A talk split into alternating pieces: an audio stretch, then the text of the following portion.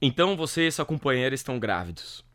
Você sabe que precisa comprar uma casa maior, tem que ter mais espaço para a criança, tem que ter mais um quarto no apartamento, tem que ter um berço novo, não pode ser aquele que a vizinha se dispôs a emprestar.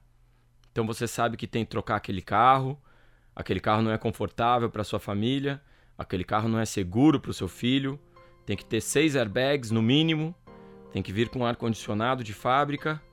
Coitado do bebê no verão. Pai Novo, eu fiz tudo aquilo que me diziam, do apartamento maior ao carro quatro portas, depois dos quais precisei trabalhar mais para poder dar conta das prestações.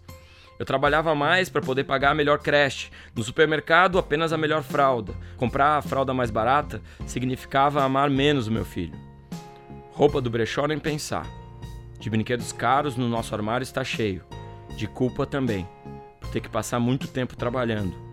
O que eu aprendi é que não faz diferença nenhuma um apartamento grande não faz diferença, porque as crianças gostam mesmo é de dormir amontoadas na cama dos pais. Um carro grande não faz diferença, porque as crianças gostam mesmo é de andar de bicicleta. A melhor creche não faz diferença se você é o último pai a buscar o seu filho. Os brinquedos mais caros e os jogos de videogame não fazem diferença. Para crianças, não há nada mais divertido do que se equilibrar no meio-fio ou andar na calçada sem pisar nos riscos. Jogar uma criança para o alto, e agarrá-la antes de cair no chão. Tá aí a melhor brincadeira do mundo para qualquer pequeno. E ainda tem a vantagem de ser de graça. Eu gosto muito de uma tirinha do Rafael Sica sobre o sujeito que está sempre no trabalho pensando no bar.